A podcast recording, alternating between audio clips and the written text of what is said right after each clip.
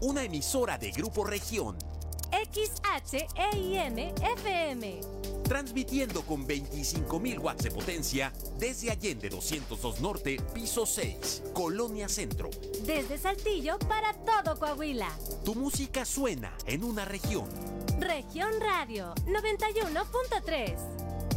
Todo Coahuila, una región. Grupo Región.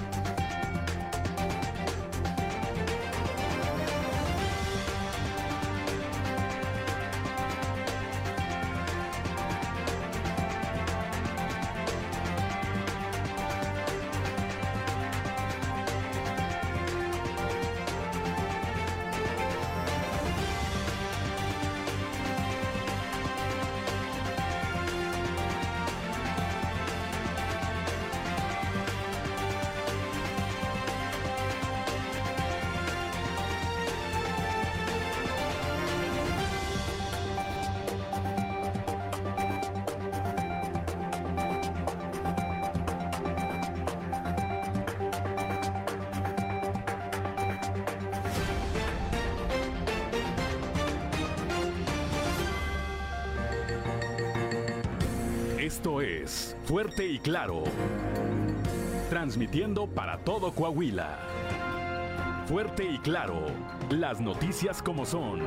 Con Juan de León y Claudia Olinda Morán.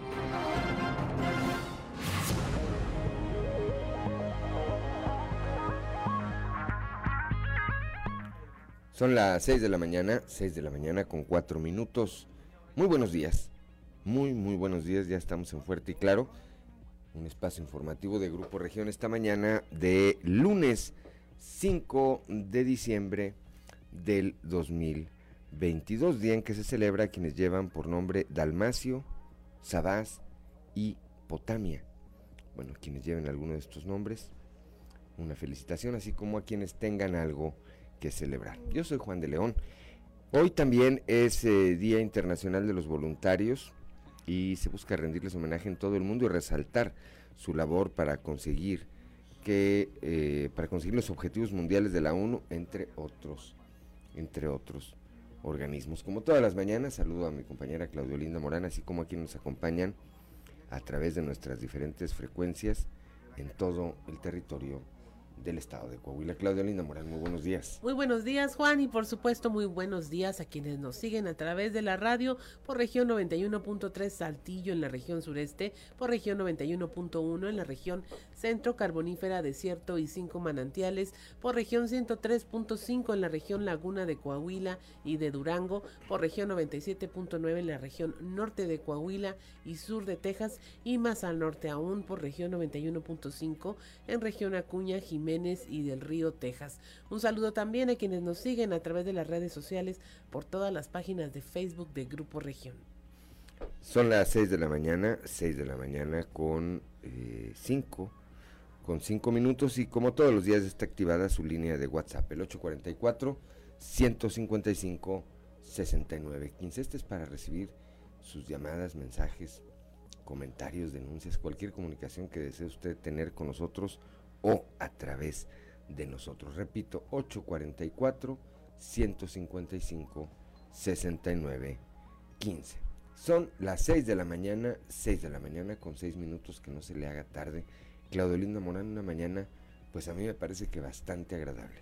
Así es, a esta hora de la mañana, 6 con 6 minutos, la temperatura en Saltillo es de 13 grados, en Monclova 15, Piedras Negras 14, Torreón 15 grados, en general Cepeda y Arteaga y 12 grados centígrados, Musquis 14, San Juan de Sabinas 15 grados, San Buenaventura 16, Cuatro Ciénegas 15 grados, Parras de la Fuente 14 y Ramos Arispe 13 grados centígrados. Pero si usted quiere conocer a detalle el pronóstico del tiempo para todas las regiones del estado, vamos con Angélica Acosta.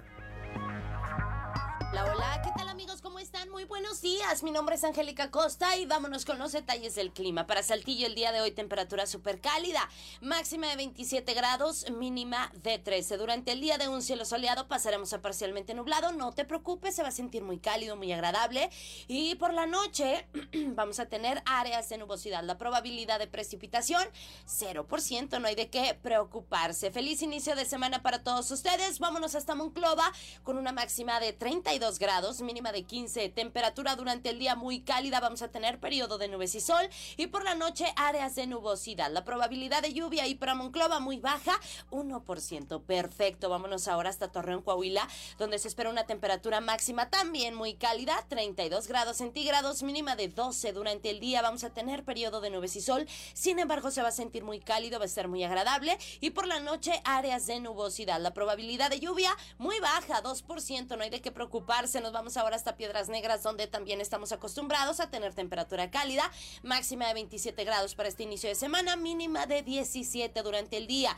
Vamos a tener periodo de nubes y sol, sin embargo se va a sentir muy cálido, va a ser muy agradable y por la noche un cielo parcialmente nublado, probabilidad de precipitación 25%. Eso es ahí para Piedras Negras. Excelente en Ciudad Acuña, no nos quedamos atrás, también temperatura cálida, máxima de 27 grados, mínima de 16 durante durante el día. Vamos a tener un cielo principalmente nubladito. No te preocupes, a pesar de eso se va a sentir muy cálido, va a estar muy agradable. Por la noche bastante nubladito, pero no te preocupes de igual manera porque la probabilidad de lluvia es muy baja, 25%. Perfecto, usted tiene vuelta para Monterrey. Déjeme decirle que en la Sultana del Norte también se espera temperatura muy caliente. Máxima de 30 grados, mínima de 13 durante el día. Periodo de nubes y sol muy cálido, rico, agradable. Por la noche, un cielo principalmente nublado y bueno, la posibilidad de lluvia 1%. Excelente, ahí están los detalles del clima. Un feliz inicio de semana, muy cálido para todos ustedes. Manténgase bien hidratado y siga usando su cubrebocas. Muy buenos días.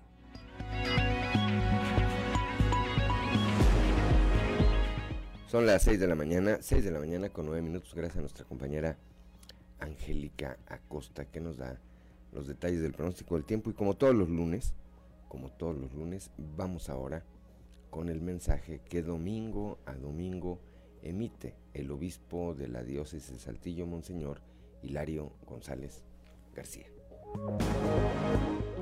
Mensaje del obispo. Domingo segundo de Adviento, ven Señor, Rey de justicia y de paz. Pedimos al Señor que venga pronto a nuestra vida como Rey de justicia y de paz y animados por los dones del Espíritu Santo, deseamos dar signos de verdadera conversión. Saludos cordiales a todo el pueblo de Dios que peregrina en la diócesis de Saltillo y a todas las personas de buena voluntad con las que trabajamos por el bien común. En esta segunda semana de Adviento deseamos apresurarnos al encuentro del Señor, superando los obstáculos que nos lo impiden buscamos la sabiduría divina para tomar las mejores decisiones que nos acerquen a su presencia y que nos hagan signos vivos de fe sólida, esperanza gozosa y caridad generosa para nuestros prójimos. La profecía de Isaías nos describe la presencia del Mesías, ungido por el Espíritu y poseedor de sus dones. El Rey esperado por Israel realizará su servicio con rectitud de corazón, practicando la justicia y la fidelidad, juzgando con equidad. La comunidad bajo la guía del Rey Mesías convive en paz y armonía, sin peligros que acechen a sus habitantes y gozando de una paz duradera. Esta comunidad mesiánica será como una bandera que anuncia los valores del reino de Dios y atraerá a todas las naciones. Esta comunidad se refleja en la iglesia de Jesucristo y quienes la formamos tenemos el compromiso de anunciar la presencia del Señor como Rey de justicia y de paz.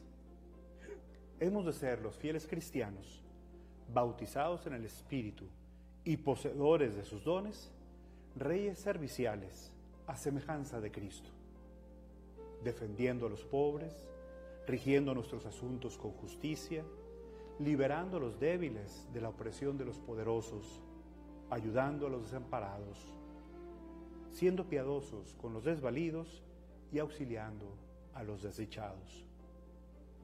Pablo nos recuerda cómo vive esta comunidad de ungidos por el Espíritu.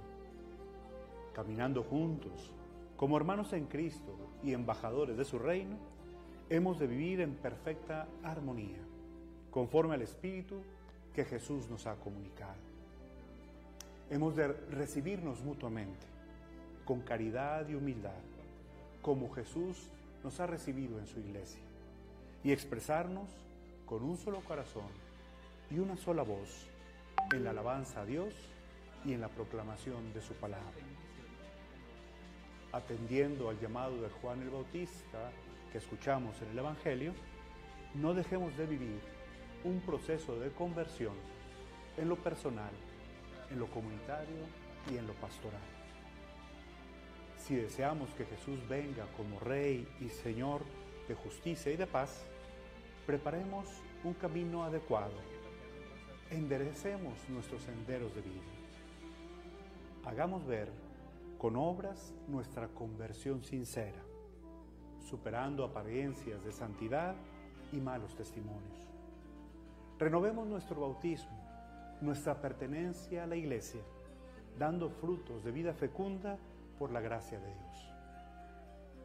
Seamos promotores de ambientes edificantes que inviten a los necesitados y desvalidos a sentirse en casa, acogidos por la caridad y arropados por la esperanza que tiene su fundamento en Cristo. Venzamos con la fuerza del Espíritu los obstáculos que nos impiden vivir conforme al Evangelio que el Señor nos ha comunicado. Bendiciones para todos.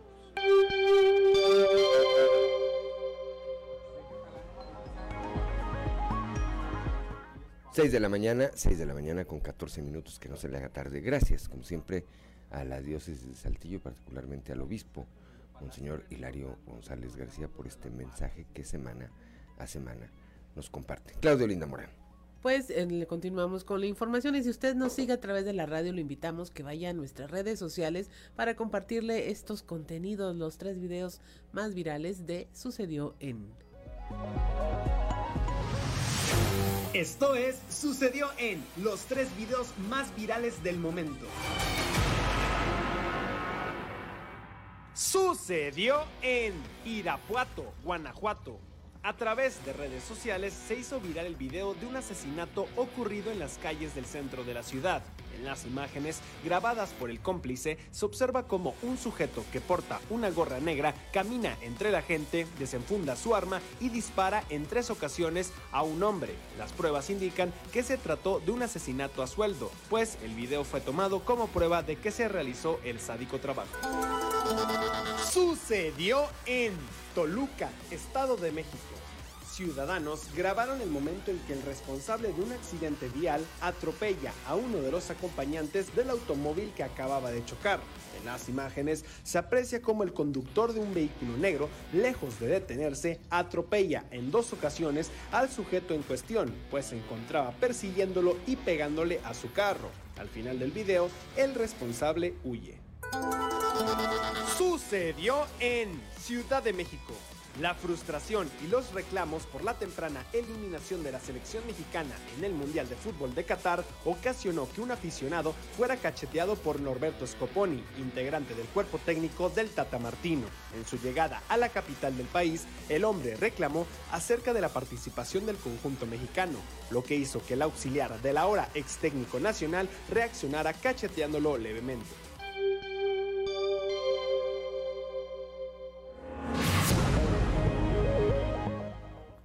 Son las 6 de la mañana, 6 de la mañana con 16 minutos. Bueno, pues vamos directamente a la información. El día de ayer, como todos los domingos, eh, el eh, obispo de la diócesis de Saltillo, señor Hilario González García, al término de su homilía, eh, platica con los medios de comunicación. El día de ayer, pues manifestó que hay una intención de la cuarta transformación por amordazar a instituciones como la Iglesia Católica. Nuestra compañera Leslie Delgado estuvo ahí. Está en la línea telefónica ya, ya está en la línea telefónica Leslie Delgado. Muy buenos días, Leslie.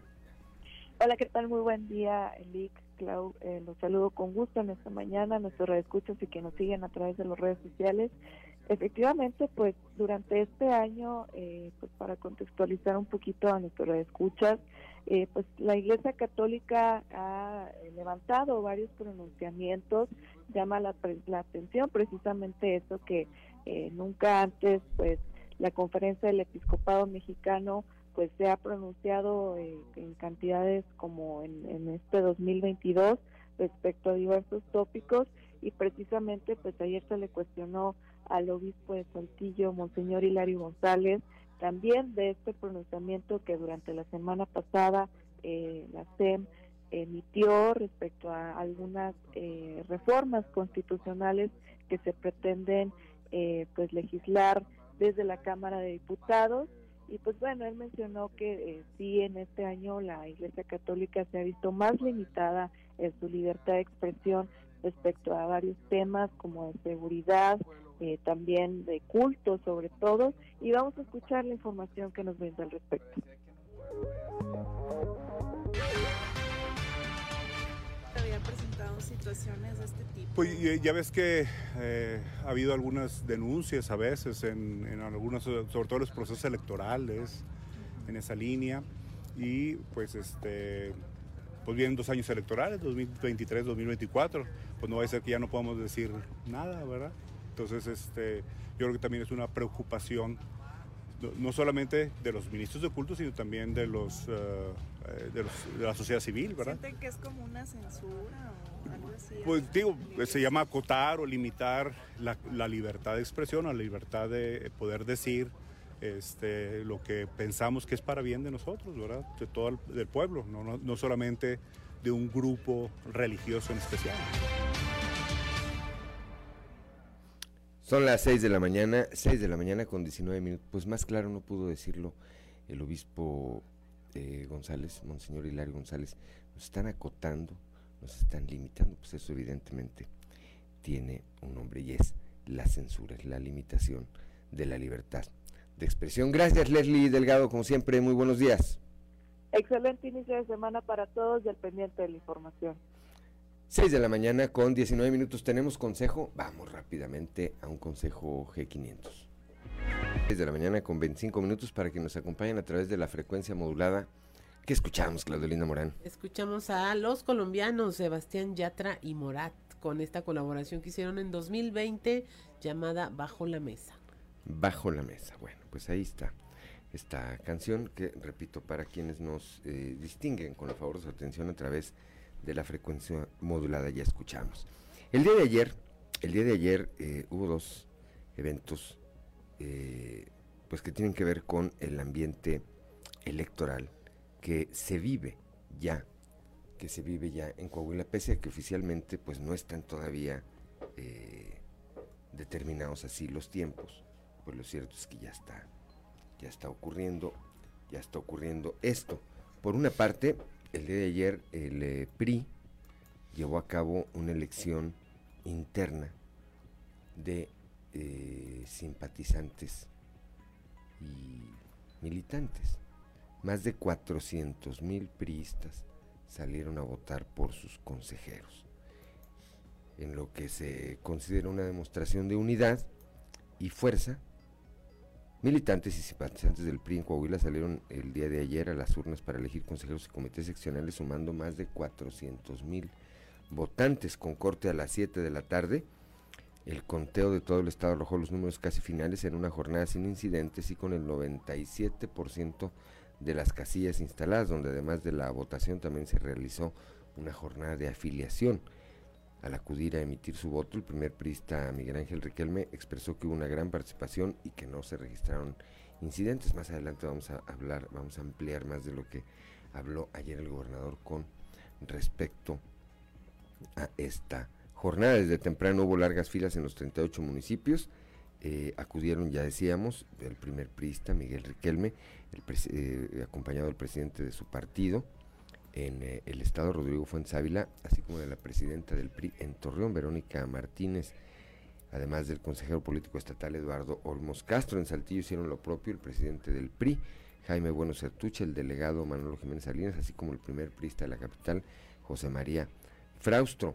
Rodrigo Fuentes Ávila, quien es eh, presidente del PRI, detalló que en este proceso se eligieron un total de 325 consejeros políticos estatales en territorio, de un total de 650 que integran el Consejo Político Estatal.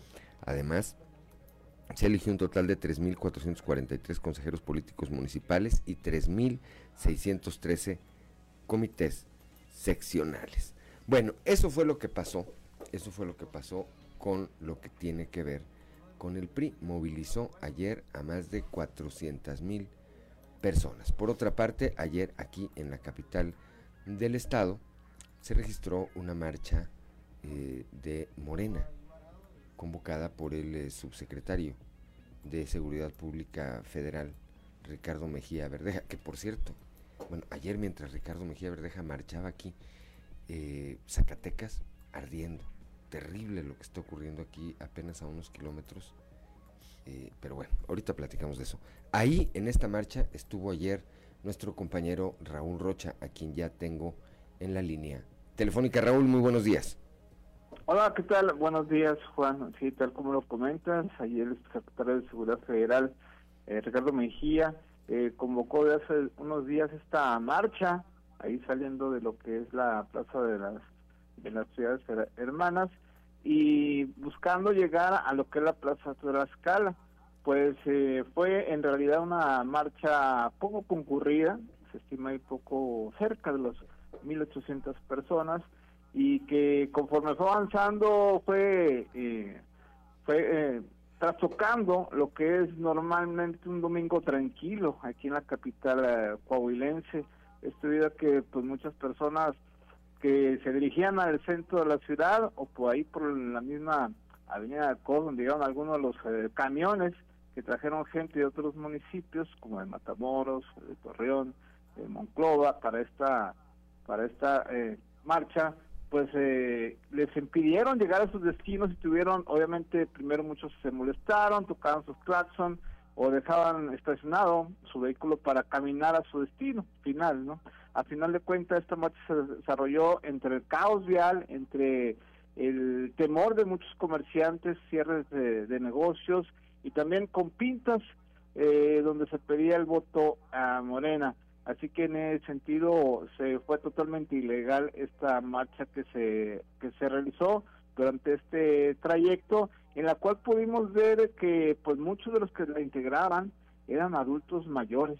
Es cierto, había algunos jóvenes, pero la mayoría eran adultos mayores y en ese sentido el sol estaba incesante, caminaron bastantes cuadras y al momento de llegar a lo que es la, la Plaza Tlaxcala, eh, donde se puso un templete para que hablaran los eh, expositores. Eh, pues muchos, la verdad, llegaron y se regresaron o le dieron la espalda simplemente a este templete y se pusieron mejor a descansar, porque vaya que el sol estuvo fuerte y más con la caminata que dieron. Pero esto no fue lo más grave.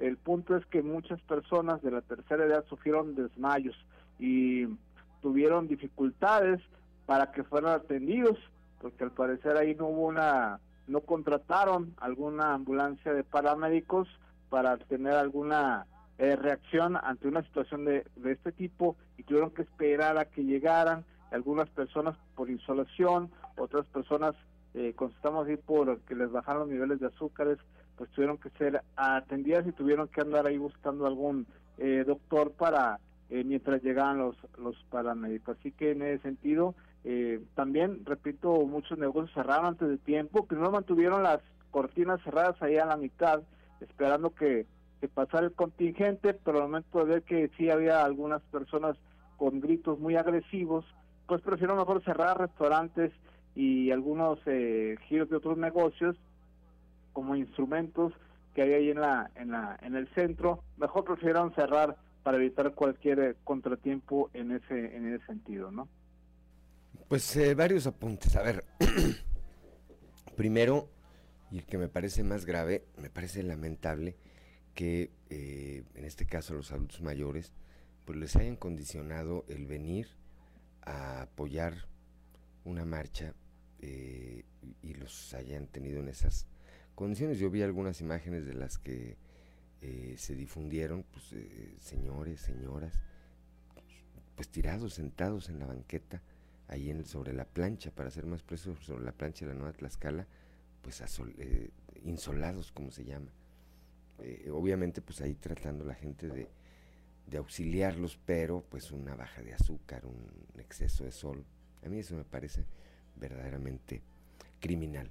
Dos, el eh, trastocamiento que hubo del de tránsito ahí en la avenida Francisco Cos y que me eh, aprovecho para hacer esta comparación. Yo sé que son odiosas las comparaciones, pero a ver, hace una semana se presentó el quinto informe del gobernador Miguel Riquelme. La sede fue el Palacio del Congreso del Estado. Honestamente, yo pasé un día antes del informe y me llamó la atención porque vi abierta la circulación. Antes, por cuestiones de logística, seguridad y demás, se cerraba esa vía, se cerraba Francisco Cos cuando eh, había informe. Bueno, y le preguntaron a los oficiales que estaban ahí, le dije, oye, ¿no van a cerrar mañana? Me dijo, no, la instrucción es que no se no se interrumpe el tránsito y efectivamente el día del informe el tráfico estuvo eh, fluyendo de manera normal.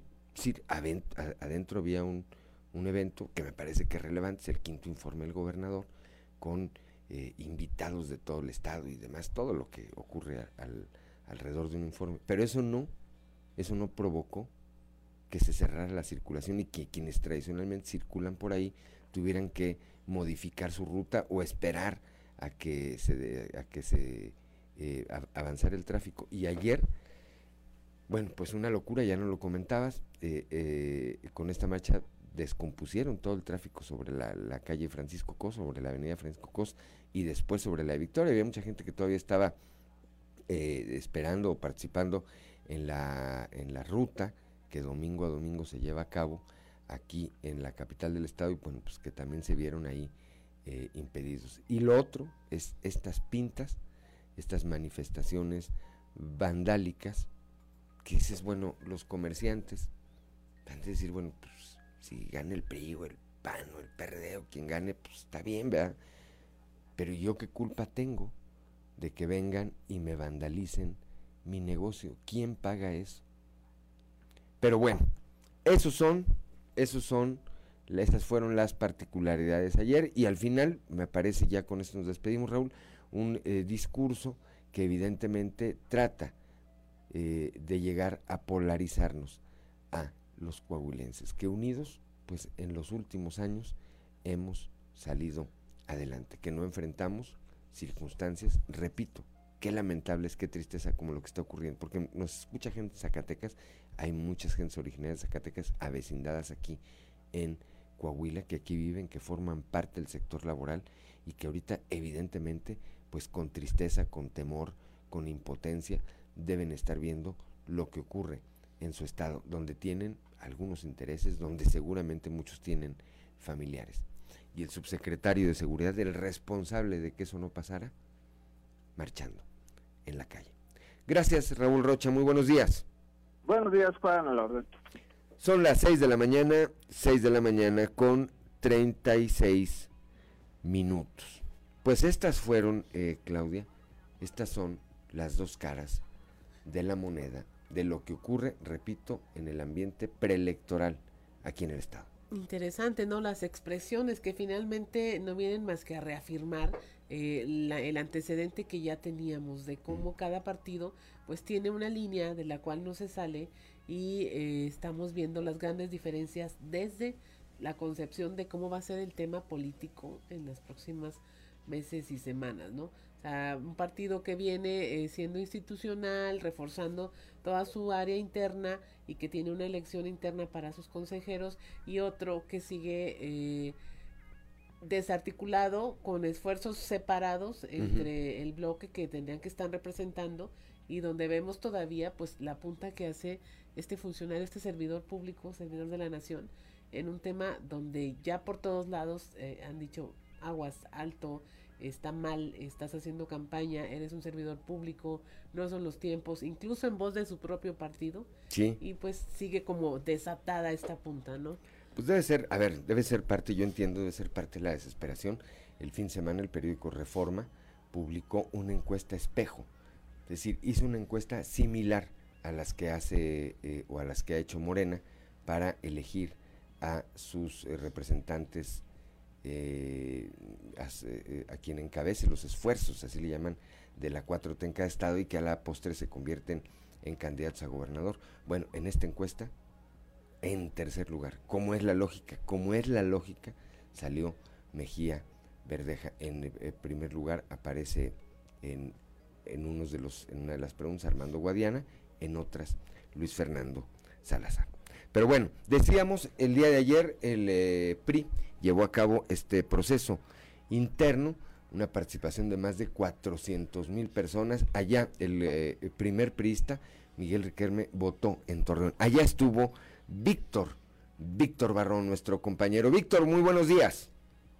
Gracias, licenciado Juan de León, y buenos días a todo el auditorio de Grupo Región. Así es, el día de ayer, domingo, en una casilla especial instalada en el Comité Municipal del PRI de Torreón, el gobernador Miguel Ángel Riquelme Solís emitió su voto en este proceso interno del tricolor, donde, bueno, eh, se eligen consejeros eh, estatales y municipales, así como comités seccionales a nivel de los 38 municipios.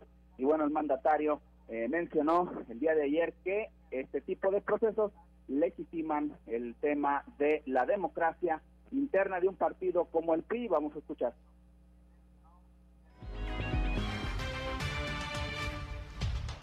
Sobre todo de, la, gran apertura a la militancia que tiene la oportunidad de competir por los cargos directivos, sobre todo en las, en las secciones, que es la célula básica de trabajo del, del, partido, de mucha gente que está participando, más, más de más de 6 mil voluntarios están en las, en las, en las casillas en todo, en todo el estado, la mitad de las secciones se, se puso, eh, se pusieron casillas, incluyendo los comités municipales, y he estado recibiendo de todas las casillas de amigas que son líderes de, de los, de, las, de las propias dirigencias del, del partido, una, una, una gran participación. Sirve el ejercicio porque son procesos ya eh, muy típicos del partido, donde todo el mundo sabe que puede participar, donde las dirigencias pues, realmente tienen un peso porque va la gente y vota y vota por ellos, un peso específico, no los está seleccionando nadie ni de dedazo, ni, sino que ahí compiten y, en ese sentido es la fortaleza del partido, es la estructura del PRI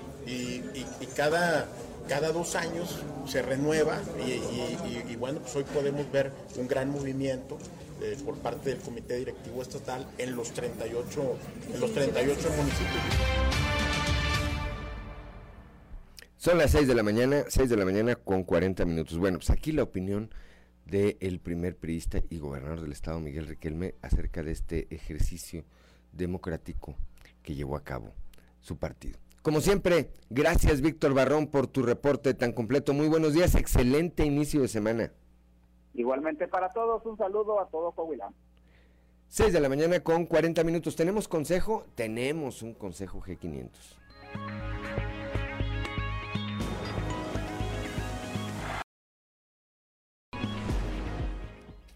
Ya son las 6 de la mañana, 6 de la mañana con 47 minutos para que nos acompañen a través de la frecuencia modulada que escuchamos, Claudio Lina Morán. Escuchamos Ojos Marrones, un hit de 2022 de Sebastián Yatra y Lazo. Eh, es una de las canciones que pegaron en todas las plataformas, desde TikTok hasta Spotify, la que te guste, YouTube, todas. Muy bien.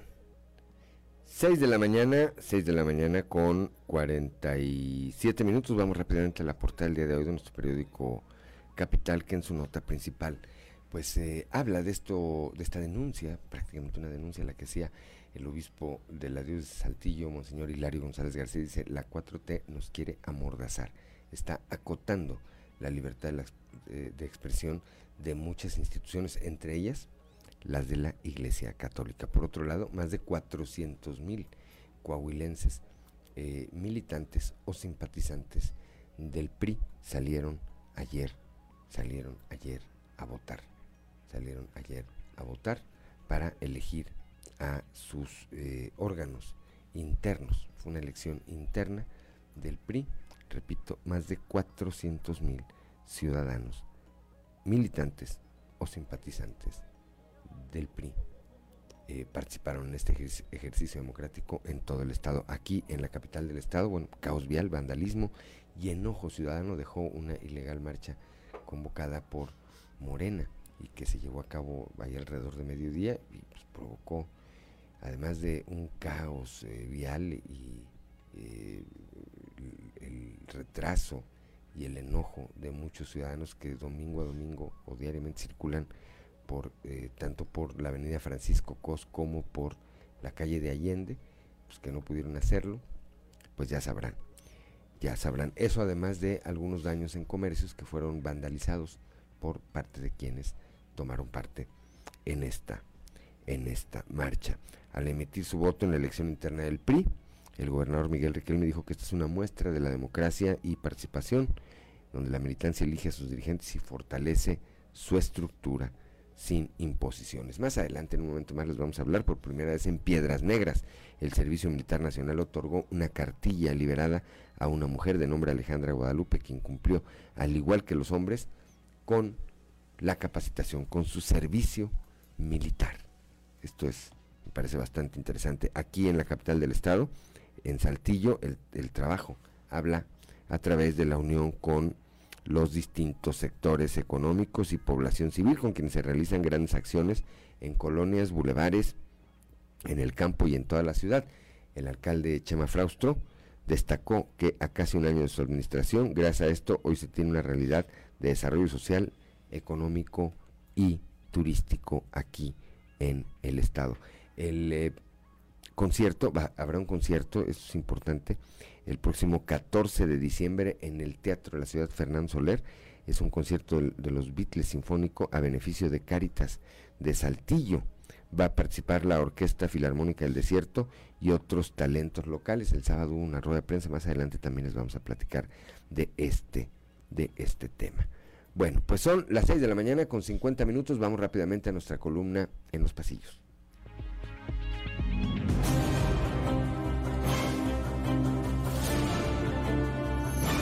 Y en el cartón de hoy, al estilo, que nos muestra Claudia Sheinbaum, quien está parada arriba de una barda que tiene pintado hashtag es Claudia, mientras que sostiene una brocha y un bote de pintura y nos dice, la suscrita no tiene ningún vínculo con estas pintas. Dos caras del ambiente electoral que ya se vive en Coahuila, lo que ocurrió ayer en el estado y a nivel de la capital.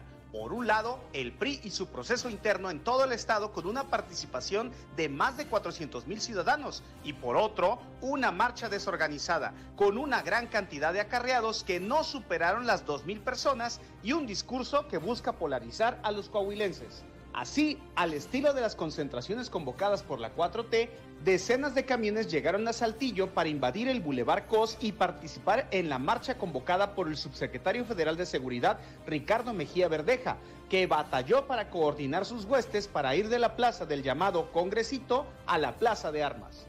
¿Por qué no puedo se contabilizaron medio centenar de camiones de 40 pasajeros cada uno, que llegaron de Ciudad Acuña, Piedras Negras, Torreón y La Carbonífera, más los beneficiarios acarreados desde la misma capital. Eso sí, todos con su indumentaria, chalecos, sombrillas, pendones, con la imagen del funcionario federal. Y aquí la pregunta es si no debería el IEC tomar nota de la mano de un notario público para que luego no digan que no hubo gastos ilegales ni actos anticipados de campaña. ¡Deja de infringir la ley! Por el otro lado, el PRI está preparándose para la contienda electoral de la manera que sabe hacerlo, organizando su estructura para que ésta llegue bien aceitadita al proceso electoral. Ayer, los priistas de Coahuila, encabezados por Miguel Riquelme, eligieron a 325 integrantes del Consejo Político Estatal, 3.443 municipales y 3.613 comités seccionales. Y para darse una idea, se instalaron 1.977 casillas en un 1.752 secciones electorales de los 38 municipios, con una participación de más de 400.000 ciudadanos en su nueva aventura, ahora con Movimiento Ciudadano de Poncho Danao, quien parece ir más solo que nunca es Lenin Pérez Rivera. pues sus antes incondicionales, Brígido Moreno y Roberto de los Santos, parecen haberse quedado del lado de Morena. Porque estoy solito, no hay nadie aquí a mi lado.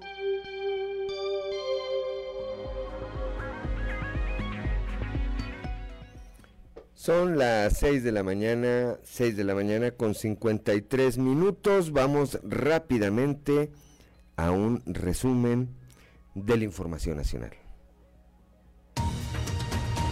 Deja enfrentamiento, 8 muertos y 12 heridos. Esto entre los límites de Sonora y Baja California.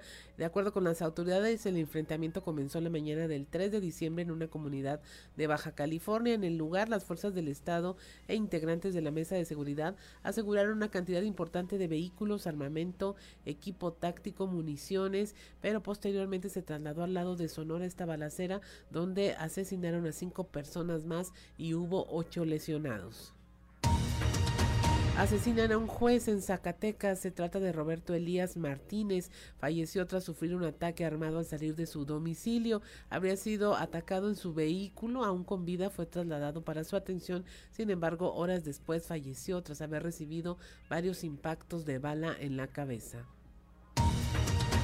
Encuentran el cuerpo de una joven embarazada, esto a cuatro días de haber sido reportada su desaparición, esto en Veracruz, se trata de Rosa Isela, una joven que fue reportada como desaparecida el 30 de noviembre, ya fue encontrado su cuerpo ya sin su bebé, en tanto las autoridades detuvieron a dos personas que podrían estar relacionados con el secuestro y feminicidio de la joven y que al momento de su detención tenían consigo a una bebé recién nacida.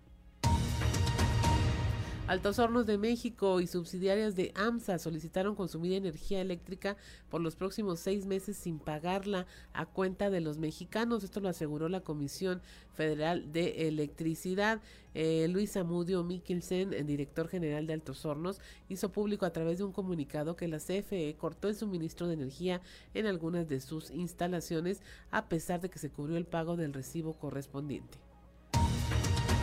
Alerta por la calidad del eh, aire en Nuevo León. 13 municipios tendrían mala calidad del aire, por lo que la Secretaría del Medio Ambiente emitió una alerta ambiental. Y finalmente en la Ciudad de México agravan las motos, el caos vehicular. Por primera vez circulan más motocicletas, motos, se compraron más motocicletas que autos. Esto según estimaciones de la Asociación Mexicana de Fabricantes e Importadores de Motos. Este año cerrará con 1.25 millones de motos vendidas, superando por primera vez a los autos con poco más de un millón. Y hasta aquí la información nacional. 6 de la mañana con 56 minutos. ¿Tenemos consejo? Vamos rápidamente a un consejo G500. Ya estamos. 7 de la mañana, 7 de la mañana con 2 minutos. Estamos de regreso aquí en Fuerte y Claro. Y como todos los lunes, como todos los lunes, el comentario de nuestro amigo Rubén Aguilar Valenzuela. Rubén, muy buenos días. Muy buenos días, Juan. Buen día que nos escucha.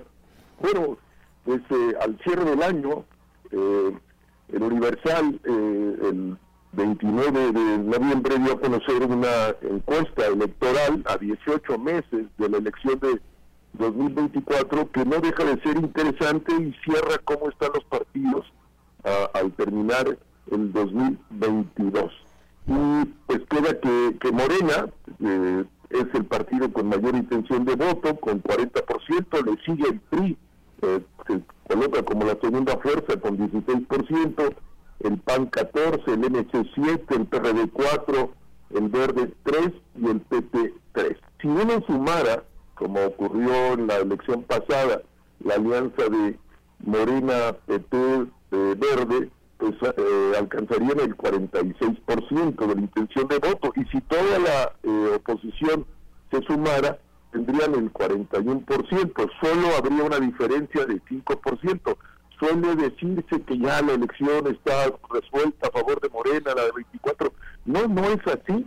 Eh, ahí están los datos duros que una diferencia de 5 puntos es perfectamente eh, eh, posible de resolver, más cuando toda esta publicidad y toda esta cosa presente de Morena todo el día violando las leyes electorales y todo, y no suben más que eso, o no tienen más que eso. En realidad, pues, casi estaría en la lógica de empate técnico que como todos sabemos, más tres, más más 3 menos 3, eh, más 3 menos 4, te implica en un empate técnico. Aquí habría una pequeñísima ventaja para la alianza de Morena, el Partido Verde, PT, sobre la de PRI, PAN, MC y PRD. Ahora, si el MC no va en alianza en 24, si baja eh, en 7 puntos la posibilidad de eh, la oposición, quedaría en 34 puntos para el día de ahora eh, pero bueno, ahí queda, ahí está el punto 40 y, 46, eh, 41 eh, en los dos bloques que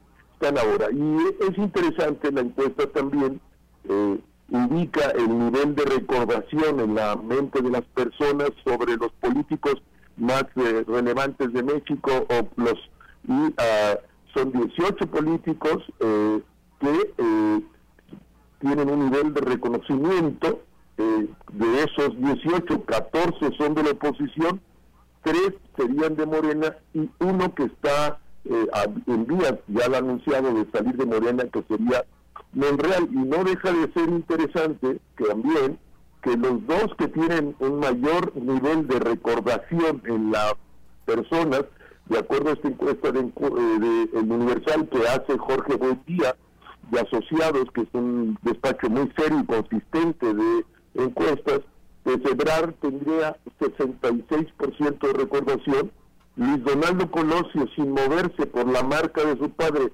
tendría 61, Claudia Sheinbaum 55, Beatriz Paredes 53, Santiago Krill 51, Alfredo del Mazo 50, luego vendría un bloque entre los 30 y los 40 que estaría Lili Telles, Ricardo Monreal, Claudia Ruiz Macié, Enrique Alfaro, Mauricio Curi, Alfredo Mazo, Samuel García, eh, Alejandro Murat, y luego con eh, entre 10 y 20 a, Dan Augusto López y Alfonso Guajardo, Maru Campos, Mauricio Vila. Lo que quisiera subrayar, faltan 11 meses, falta todavía pues muchos meses para la elección, 18 meses, eh, eh pero que pues hay un montón de posibles candidatos de la oposición. Cuando se dice es que la oposición no tiene candidatos, no, quien no tiene candidatos es Morena, que se reduce, según esto, a Dan Augusto López, que es el candidato del presidente con 23% de recordación, y, y, Claudia Sheinbaum con 55%. Todo el mundo sabe que no va a ser elegido por el presidente uh, Marcelo Ebrard, y entonces, bueno, ahí están los números, es interesante ir viendo, falta mucho tiempo, eh, pero eh, me parece que no está como suele decirse en la en la calle, incluso algunos medios, de que la elección del 24 está resuelta a favor de eh, Morena, Juan. Sí, me queda en claro y coincido plenamente contigo contra la percepción que había quizá hace un año, hace un año y medio, dos años, de que la siguiente elección eh, a nivel federal, pues estaba eso, a lo que tú te referías, estas palabras, más que resuelta, me parece que ahora está muy claro que no es así. Faltan todavía eh, todos estos meses, 18 meses, cerca de 18 meses, y pues falta lo que haga la oposición con nombres y hombres como Luis Donaldo Colosio, y falta lo que pase en Morena. Yo no sé si Marcelo Marcelo Ebrard, que es quien mejor posicionado aparece, ¿qué va a decir cuando Morena le diga, o el presidente, ¿verdad? para ser más claro, le digan que no va a ser candidato? ¿O qué va a hacer Monreal, que ya prácticamente está con un pie fuera y a punto de entregar el PIN que lo identifica con ese partido. Bueno, una, eh, un capital político tienen, eso es un hecho, por algo están ahí. Entonces, pues sí, a mí me parece que los siguientes meses van a ser fundamentales, fundamentales, y estos porcentajes de los que hablabas al principio, como toda la oposición reunida alcanza un 41% de las preferencias contra un 46% de Morena, pues esos cinco puntos están totalmente dentro del margen de error de cualquier encuesta, Rubén, de tal manera que ahorita mismo, así, eh, hecho de manera muy... Eh, eh, somera, bueno, podemos hablar prácticamente de un empate técnico rumbo al 2024, Rubén.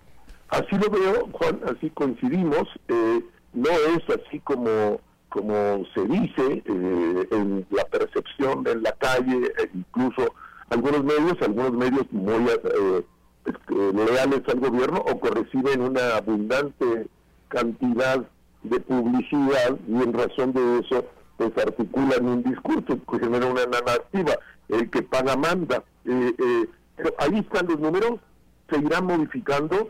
Eh, gente de Morena que de, altísimo nivel considera que, se están complicando las cosas con las cuales yo he hablado, sobre todo perdiendo a las clases medias que habían logrado acercar en la elección del 18, pero la manera de articular el discurso del presidente, de descalificarlas, pues está corriendo eh, estas clases medias en general de las grandes ciudades y en las medianas y pequeñas ciudades del país que votaron Morena, se están desconectando, muy obvio la Ciudad de México, donde en la elección pasada perdieron nueve alcaldías de las 16, si hubiera habido elección hubiera perdido eh, Claudia Sheinbaum, eh, porque hay un corrimiento eh, otra vez hacia el centro de estas clases medias que habían con el corrimiento del de Morena al centro en 18 eh, pues logró captar este sector del electorado pero ahora con la radicalización del presidente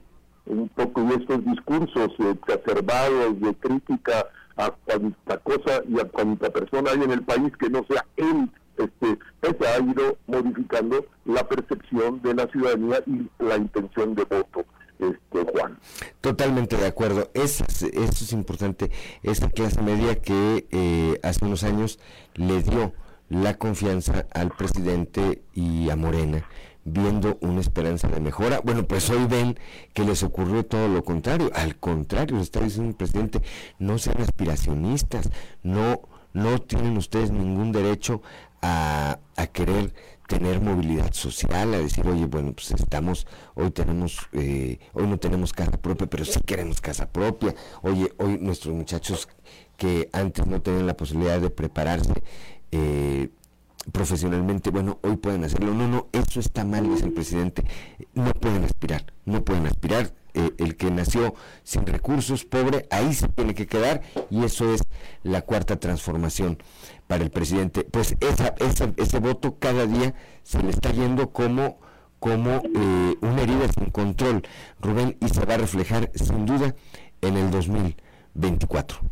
Así pienso, hay que seguir, las encuestas siempre son fotografías, como tú bien sabes, no son películas, reflejan un momento eh, puntual, pueden cambiar, pero eh, en la suma, cuando se van siguiendo, van dando una idea de cómo es la realidad eh, de la eh, manera de las personas de articular su elección y pues hay que darle seguimiento. Por lo pronto terminamos el año, diría, 2022 eh, con una pérdida objetiva de votos a favor de Morena y su alianza y un crecimiento de la alianza opositora de cara a la elección de 24. Quedará en medio la de 23, será muy importante lo que ocurra en Coahuila en la elección de 23, lo que ocurre en el Estado de México, y independiente de la extraordinaria importancia que puedan tener, no reflejan una elección nacional, son otro,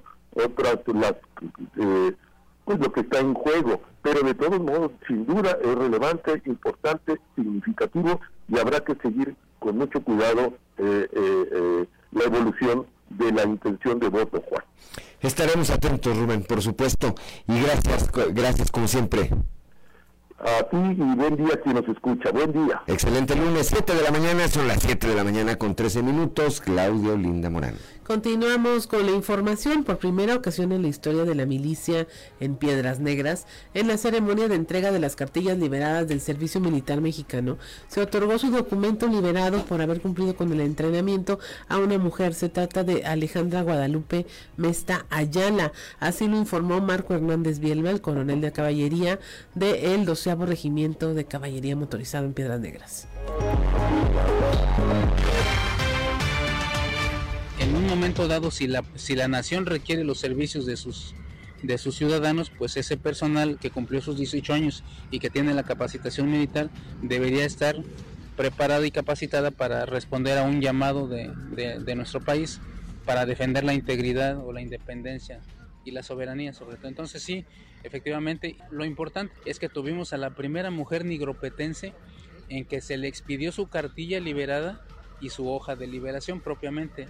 Entonces, esta mujer estuvo viniendo aquí 44 sábados seguidos y se le dio la misma, la misma capacitación y el entrenamiento que a un varón. No hay distingo de que por ser mujer o por ser hombre o alguien tiene más capacidad que el otro, no. Aquí estamos abiertos a la equidad de género, a la igualdad de oportunidades y esta jovencita nos dio muestras de la capacidad que tiene la, mujer para cumplir con las mismas obligaciones que un caballero, ¿no? Entonces, estamos orgullosos de haber sido en esta unidad, aquí en Piedras Negras, la unidad que entregó la primer cartilla a una mujer nigropetense, que ya podemos decir que es una soldado del Servicio Militar Nacional con su documento que la avala como tal. Entonces, eso es un orgullo. Guadalupe Nesta Ayala, es un orgullo para nosotros haberla tenido como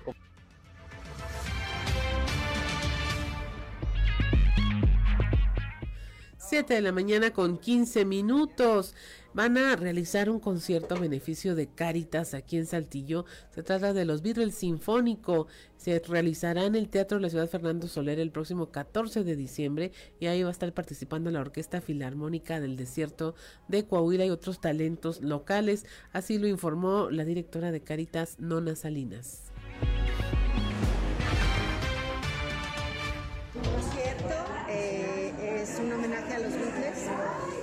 Espectacular que pocas veces se ha visto en conjunción con la Orquesta Filarmónica, Popo Arispe, los Fat Fingers, el coro de 100 niños del Instituto Vivir y la voz increíble de Marcela Monjaraz.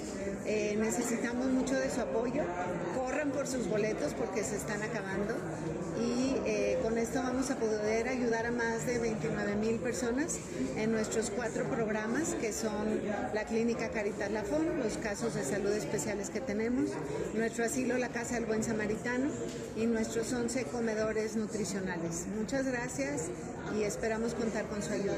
Bueno, cerca de 300 mil pesos, esperemos que sí un poquito más, nos están ayudando también algunos patrocinadores.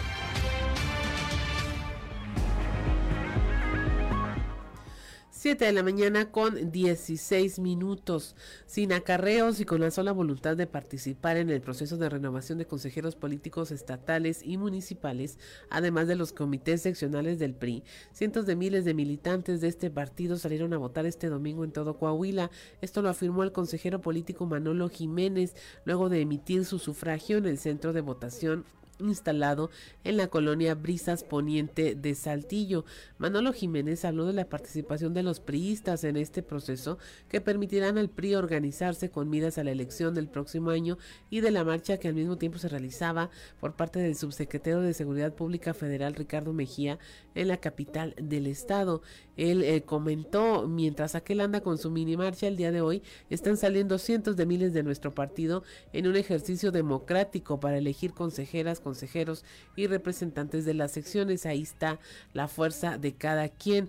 Respecto a la marcha en la que se promocionó la imagen y el nombre del funcionario federal, dijo que cada quien será responsable en su momento si la autoridad decide sancionar este tipo de actos y dijo siempre ser respetuoso de lo que marca la ley porque es lo que le corresponde hacer, así que son respetuosos del quehacer de otros partidos y ellos sabrán lo que están haciendo, es lo que dijo Manolo Jiménez Salinas. También se refirió a la aprobación tanto del PAN como del PRD para que dentro de sus plataformas para la elección del próximo año se puedan aceptar candidatos incluso de otro partido.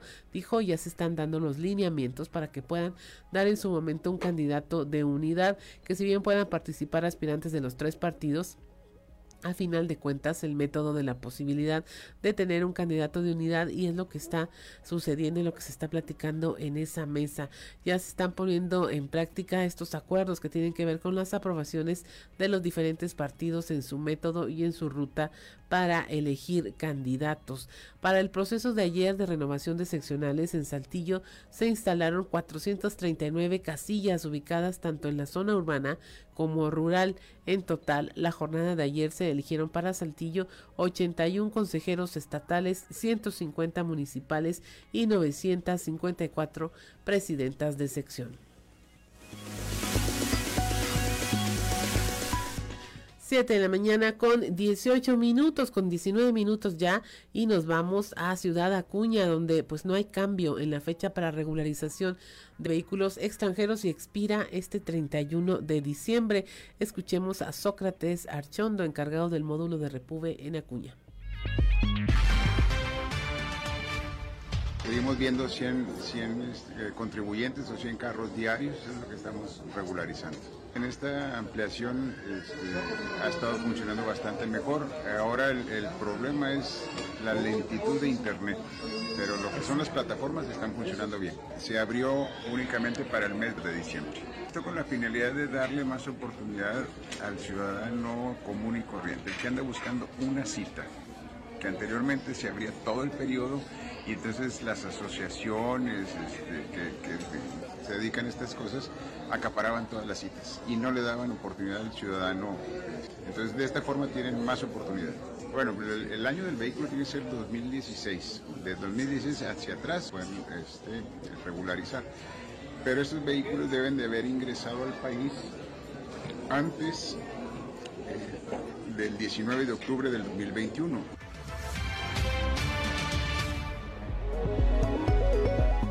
7 de la mañana con 20 minutos. Vamos a un consejo G500.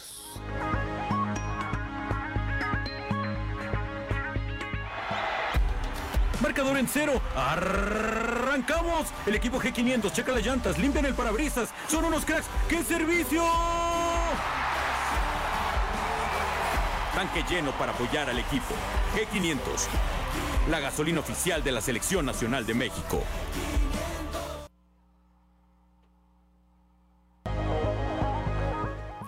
Son las 7 de la mañana con 25 minutos rápidamente, es decir, con Toño Zamora, ya la capital del acero. Claudio Linda Morán, para que nos acompañen a través de la frecuencia modulada. ¿Qué escuchábamos? Escuchamos a Dana Paola y Sebastián Yatra con No Bailes Sola, una canción que empezaron a componer a través de Zoom y FaceTime.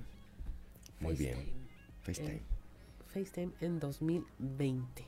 2020. Ayer, Wantier, Ay, con, eh, el, sábado, el sábado, que tuve oportunidad de reunirme ahí con mi compadre y con mi comadre y con toda la familia, este, estábamos platicando del avance en la tecnología. Muchos de los que estábamos platicando nos tocó ver desde los cassettes hasta hoy las plataformas digitales. Y recordamos todo lo que hacíamos con los cassettes, cómo había que grabar, les tenías que poner la para que no te lo regrabaran le quitabas la tapita, unas tapitas que llevaban arriba. Y para volverlos a grabar les ponías una cinta para que... Todas, todas. Bueno, pues hoy la tecnología, el tiempo, el tiempo avanza inexorablemente. 7 de la mañana con 26 minutos desde la capital del acero. Toño Zamora, ¿cómo estamos, Toño? Buenos días, Juan. Buenos días a las personas que nos sintonizan a esta hora. Eh, pero ahí el problema es que hay que pasarle, pues como dirían, a pasarle a explicar a los milenios qué son los cassettes. No, no saben. Que no, no saben qué son. No, no, pues que se, que se iban a imaginar. Nosotros, fíjate que a nosotros sí nos ha tocado muchos cambios en, en la tecnología, ¿no? Mira, yo espero que no me lo cobre eh, Miguel González como un comercial, pero estábamos recordando los blockbuster y los videocentros, pues sí. ya no existen, eso forman sí. parte de la prehistoria hoy este, de todo lo que tenés que regresar el cassette, eh, eh, los videocassettes este, eh, rebobinados. Entonces, sí, si no te cobraban una lana. Te, te, cobraban ahí un cargo de quienes tenían en ese entonces las videocaseteras beta, pues era, éramos la normalidad. Y quienes tenían una VHS, no, pues cállate, estaban muy por encima de cualquier, este, de, de, de, de cualquier humano, este, común y corriente, ¿verdad? Toda esta tecnología, luego pasaron a, a los eh, CDs, a los DVDs, y bueno, pues hoy, pues ya hay gente que ya no tenemos... Ya no que, en la computadora las películas, eh, eh, o en la tele, en la tele que ya tienes por la posibilidad de ver todo ahí, todo. Y la paso, y la paso de, de, de, la, de la computadora a la televisión, de ahí ves más grande los pues, se pone más interesante. Son los cambios tecnológicos. Fíjate, Juan, que yo todavía tengo mis dudas Eh, este fin de semana estuve platicando con alguien de del Seguro Social, de, la, de la, ¿cómo se llama? De, aquí de la coordinación estatal o la delegación estatal. Y, me encontré, o, en la plática surgió algo muy interesante, que es el hecho de que el mes de diciembre, o sea, este mes iniciaría la construcción del Seguro Social eh, en San Buenaventura, la Clínica 51, que fue prometida por el presidente hace aproximadamente unos tres años. Y yo les dije, a, ver, eh, pero si eh, no hay presupuesto, no se autorizó el presupuesto correspondiente para la construcción de, de, la, de, la, clínica, como me dices que se inicia este mes. Y quiero que sepas, Juan, que me mostró un contrato este, y, cuando menos que traía ahí en el celular, dijo, aquí está, ya está firmado este contrato, son 300 millones de pesos la, la construcción, tardarán un año en construir, el terreno eh, es a la entrada de San Buenaventura, yendo de Monclova hacia allá, y dícese, dícese, tampoco me consta, que ese terreno ya lo pidió el gobierno del estado para que se esté ahí la construcción. O sea, vamos a suponer, el, terreno ya está listo, el asunto es el presupuesto, eh, de dónde saldrá la lana que al final de cuentas, Juan, este, pues no es autorizado por los diputados federales, ¿no? Que es donde supuestamente se, se, autoriza el dinero, pero también conociendo a, la administración federal, pues a lo mejor pues sí empieza, no empieza, no sé, yo, tengo mis dudas, Juan. Mira, a ver, aquí hay eh, una cosa que es innegable porque la vemos todos los días. La mayor parte del presupuesto del gobierno federal se está destinando a los megaproyectos. Sí, a los el presidente. Dos Bocas, la refinería que no refina, este, el aeropuerto internacional Felipe Ángeles donde no hay vuelos y el tren Maya pues que no termina de construirse ni de definirse, que le ponen un amparo sí y otro día también. Ahí está eh, la, mayor parte del recurso económico. Es lamentable, sin embargo, pues, y por supuesto que otros proyectos tan necesarios, tan necesarios también, o más necesarios, como la, la clínica, la clínica del Seguro Social, todo lo que, que tiene que ver con la seguridad social, pues no se esté llevando, ni me parece que se vaya a llevar a cabo. ¿Estarán todos los contratos del mundo firmados? Sí, más que hay un pequeñito problema, el presupuesto, como bien tú lo mencionas. Y estas obras, pues evidentemente no se pueden hacer de gratis ni fiadas, hay que hacerlas con dinero.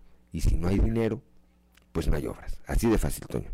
Sí, estamos totalmente de acuerdo, ¿no? Entonces, eh, si hace un momento, yo creo que tienes, tienes toda la razón, entonces por la duda es que eh, se tiene que dudar este tipo de cosas y, lo peor del caso es que ahí, andan a, emocionando a la gente en San Buena también porque también ahí en San Buena traen esa versión también ya cuando menos en la administración municipal y, pues claro, pero por supuesto, te imaginas una inversión de 300 millones significa muchos empleos para la gente ahí del pueblo, ¿no? Pero tienes razón, lo más seguro es que sea fantasía, que ahí está el contrato firmado, pero que no se inicie absolutamente nada porque el dinero está para otras obras prioritarias, entre, entre comillas, para el señor presidente. Sí, prometer no empobrece.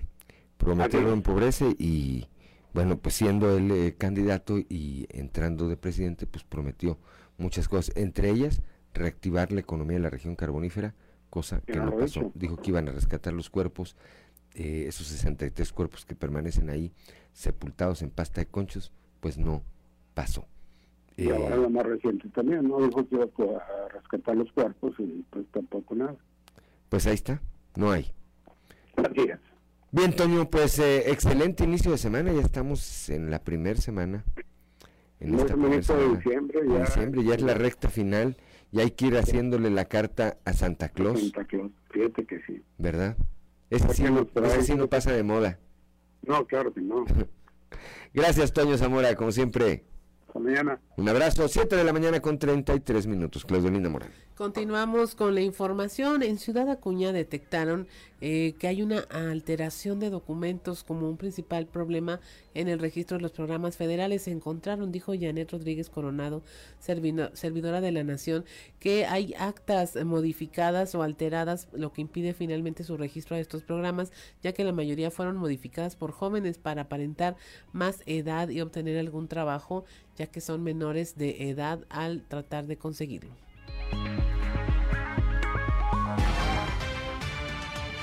cumplen 65 años de edad pueden acudir con nosotros con la papelería siguiente, que es acta, comprobante de domicilio, credencial de lector y la todo en copias. Bueno, normalmente las personas que no pueden ser acreedoras al programa de 65 y más es más que porque tienen problemas con su CUR, ya sea que es, eh, ya sea que la CUR o el acta de nacimiento no están bien y así lo dejan pasar el tiempo y cuando ya vienen con nosotros, pues el sistema no lo reconoce. Es por eso que nosotros siempre les pedimos al beneficiario que pues que tenga su papelería más que nada actualizada, ¿verdad? Para que no tenga problemas.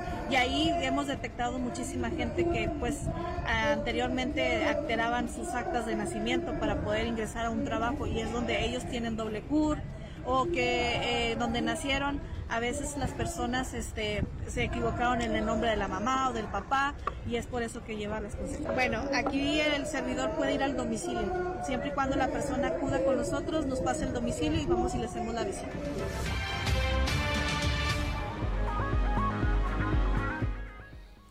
Son las 7 de la mañana, 7 de la mañana con 35 minutos. Le enviamos un saludo a don Joel Roberto Garza Padilla que sigue esta transmisión. Bueno, el, hecho de que la esté siguiendo, pues ya nos da cuenta de que ahí anda. Comentábamos el otro día que estábamos eh, preocupados porque teníamos días que no recibíamos ni eh, la frase que día nos obsequiaba, ni lo veíamos conectado.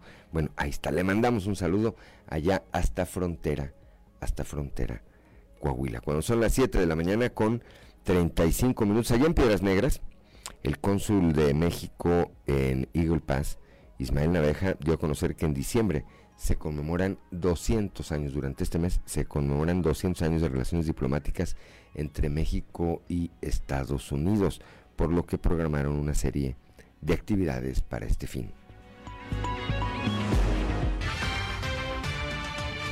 Mucho trabajo, mucho entusiasmo. Nosotros siempre hace unos instantes me refería a que durante este mes de diciembre se están eh, celebrando y vamos a celebrar por todo lo alto los 200 años de relaciones diplomáticas entre México y Estados Unidos. Así es que es una fecha muy especial que, es digna de que se conozca, se sepa, para que eh, tengamos en lo alto la, importancia de las relaciones entre, entre los dos países. Y a nivel local, pues nosotros aquí en Eagle Pass Piedras Negras, Piedras Negras Eagle Pass, somos un referente de esta cordialidad, de este esfuerzo, de esta situación en la que, en la que ir de la mano nos beneficia. Ir de la mano y el progreso nos, nos lleva juntos. Son las 7 de la mañana con 36 minutos. La Asociación Cristiana de Jóvenes, la Casa YMCA, ha recibido a 400 menores de 1.532 que han pasado por migración eh, durante el año. Esto de acuerdo con el Instituto Nacional de Migración. 1.532 menores han sido repatriados y durante noviembre se albergaron a, 30 adolescentes de entre 15 y 17 años. Esto lo informó el responsable del albergue, Rafael Martínez Martínez. Para nosotros fue un mes este, bajo, eh, creo que ha sido el, más bajo de todo el año. eh, hicimos únicamente 30 menores, 30 menores en el mes, ¿verdad? Cuatro cuatro femeninos y 26 masculinos, ¿verdad? Eh, son todos jóvenes menores de edad, ¿verdad? La mayoría de ellos son entre los 15 y 17 años, ¿verdad? La mayoría de todos estos jóvenes. Ahorita actualmente en el albergue solo nos queda un menor del estado de, del estado de Chiapas, el cual este, ya hablamos con su familia, hoy sale la familia para acá, pues afortunadamente tarda dos, dos días en llegar, en dos días estarán aquí por él, ¿verdad? ¿En el año cuántos van? En el año llevamos uh, alrededor de 400 menores 400 menores los que se han recibido en el año, ¿verdad? Eh, eh, considero que es una cifra este, eh, normal que a lo que hemos atendido, ya que los, los últimos años pues siempre han sido entre, entre alrededor de 500 menores.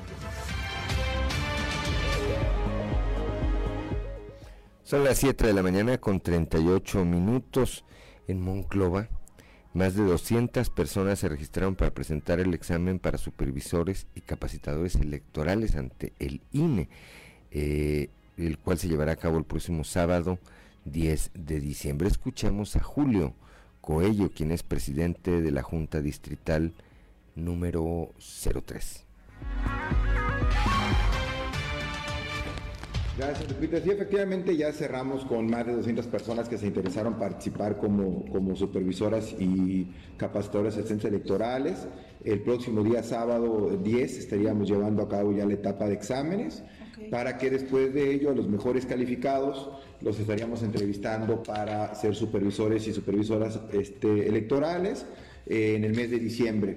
La siguiente semana el examen y regresando ya en enero estaríamos entrevistando al resto de, lo, de, las personas para eh, que formen parte de, del equipo de capacitadores y capacitadoras. Ok, ahora estos 200, ¿cuántos quedarían o son los seleccionados por el examen? Son más de 200 y estarían quedando eh, al momento, no nos han confirmado bien eh, la cifra, pero estamos hablando tentativamente de 132, es decir, 113 capacitadoras y capacitadores y 19 supervisoras y supervisores. Esa sería la cantidad de personas que estaríamos contratando a mediados del mes de enero. Eh, de hecho, el día 14 de enero se prevé la, aprobación por parte del Consejo Distrital de quienes estarán ocupando estos cargos. Con ellos estaríamos empezando los trabajos a partir del día 16 de enero, cuando contrataríamos a supervisores. La semana siguiente, que es aproximadamente como el 23, contrataríamos a capacitadores y ellos estarán entrando a una capacitación eh, para que a partir del 7 de febrero que llevemos a cabo la insaculación,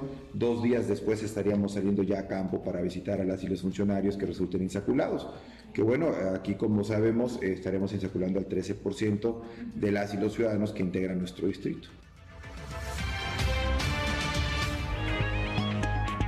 Son las 7 de la mañana, 7 de la mañana con 40 minutos. Saludamos también a nuestro amigo Francisco Hernández, acá, que nos sigue en las redes sociales, pero nos escucha también desde el municipio de Arteaga, Coahuila, pueblo mágico. Francisco es un gran sastre y se especializa en trajes de charro. Los mejores los hace Francisco. 7 de la mañana con 41 minutos. Vamos rápidamente a un consejo G500. 7 de la mañana con 46 minutos, que no se le haga tarde. Claudolina Morán, para que nos acompañen a través de la FM.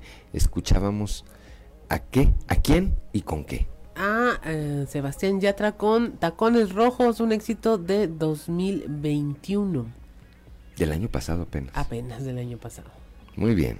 7 de la mañana con 47 minutos, como todos los lunes. Alberto Borman y algo que vale la pena leer.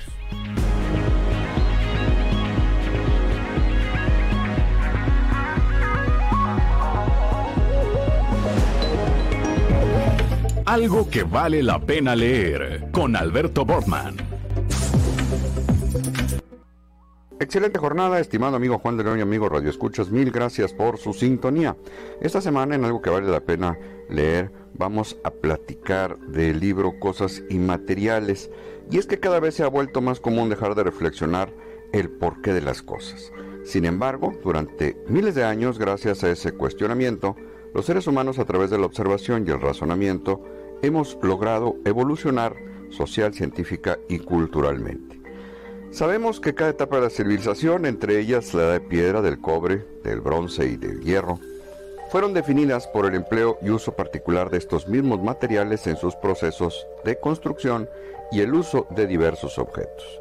Sería entonces que a partir del proceso de fundición, la combinación de distintos materiales trajo como consecuencia el descubrimiento de otros, esta técnica derivó primero de la observación y posteriormente de la repetición en la práctica sobre el ejercicio de prueba y error. Un ejemplo que puso fin a la edad de piedra fue el descubrimiento de una roca verdosa llamada malaquita, misma que al calentarse a cierta temperatura se transforma en un metal brillante, lo que conocemos como el cobre. Y desde entonces, a la actualidad, este nuevo elemento transformaría la historia.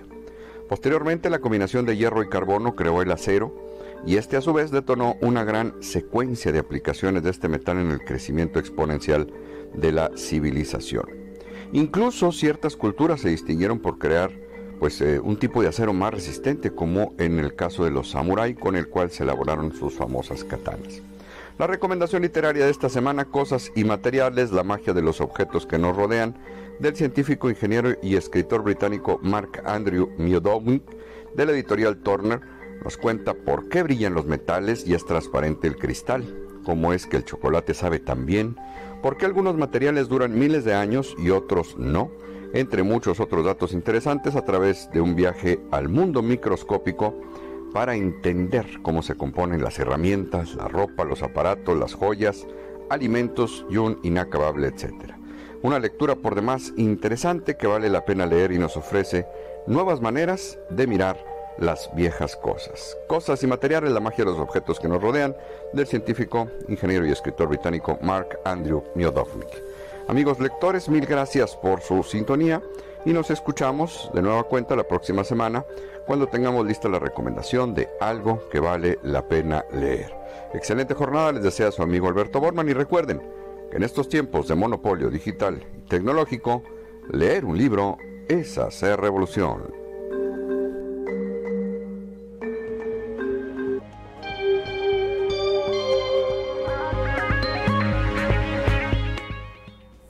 Mañana, 7 de la mañana con 50 minutos. Continuamos con la información.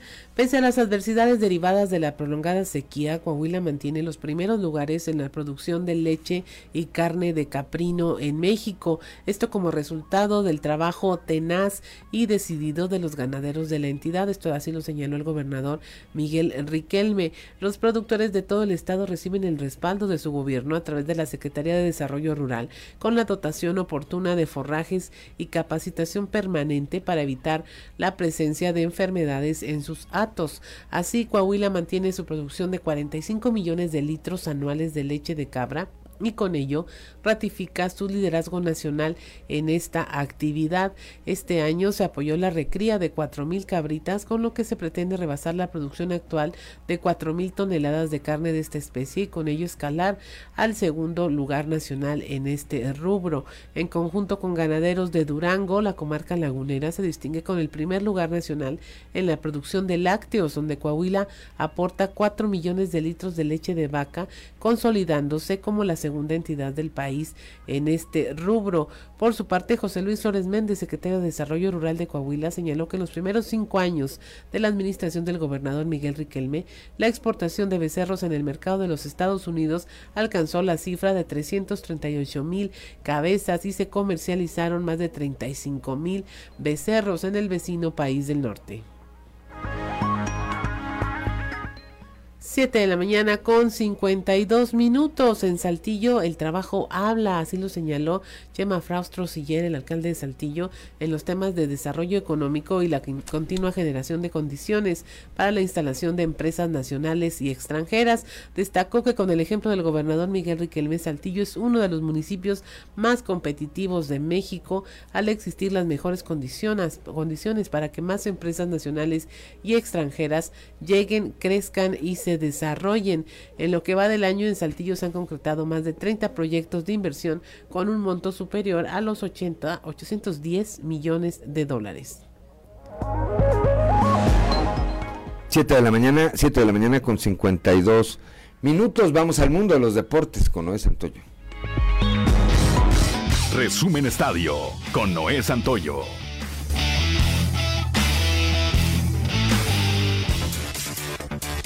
Los rumores respecto al futuro de algunos futbolistas de la selección mexicana han comenzado a surgir pese a la decepcionante participación en el Mundial de Qatar. Uno de ellos es Alexis Vega, el delantero de Chivas, que parece no seguirá portando la camiseta rojiblanca tras lo hecho en la Copa del Mundo. Aunque en lo individual tampoco fue el Mundial esperado de Vega, que no pudo anotar y falló una jugada clarísima de gol al inicio del encuentro contra Arabia Saudita, parece que en Inglaterra lo siguen desde hace tiempo y ni siquiera la pronta eliminación del Tri habría asustado a su presunto postor. Países Bajos y Argentina, además de la Inglaterra-Francia, son las llaves definidas en los cuartos de final de Qatar. Aún faltan dos llaves por definirse y hoy en la jornada de los octavos de final hay partidos bastante interesantes, como el Japón contra Croacia a las 9 horas. A las 13 horas de hoy, Brasil se enfrentará a Corea del Sur. Dos hijas y uno de los nietos del astro brasileño Pelé indicaron que el tres veces campeón de la Copa Mundial ha estado hospitalizado desde el martes por tratamiento de una infección respiratoria agravada por el COVID-19. Agregaron que el exfutbolista de 82 años de edad no está en inminente riesgo de muerte. Kelly y Flavia Nacimiento, así como Arthur Arantes de Nacimiento, dijeron en una entrevista la noche de ayer que esperan que Pelé, que se está sometiendo a quimioterapia por cáncer, deje el hospital Albert Einstein en Sao Paulo y se recupere completamente de la infección respiratoria. Ni su familia ni el personal del hospital tienen predicciones al respecto. Los vaqueros de Dallas aplastaron este domingo 54 a 19 a los potros de Indianápolis para mantenerse dentro de la pelea de los playoffs hasta la semana 13 de la temporada 2022 de la NFL. Dallas llegó a 9 victorias por 3 derrotas, es segundo en el este y quinto de la conferencia nacional. Los Colts tienen marca de 4 ganados, 8 perdidos y un empatado en el sur de la americana, con lejanas posibilidades de clasificar.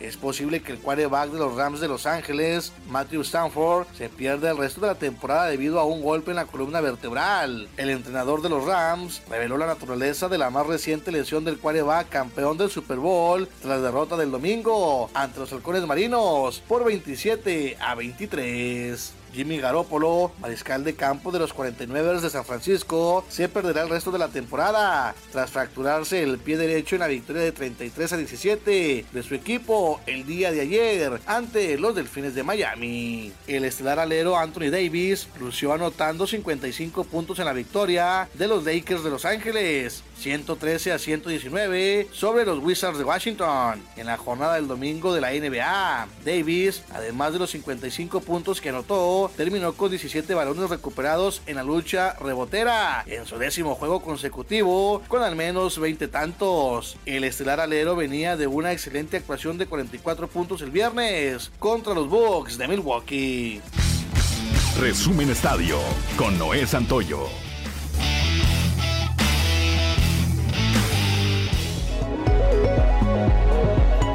Ya son las 7 de la mañana, 7 de la mañana con 56 minutos. Nos vamos esta mañana de lunes.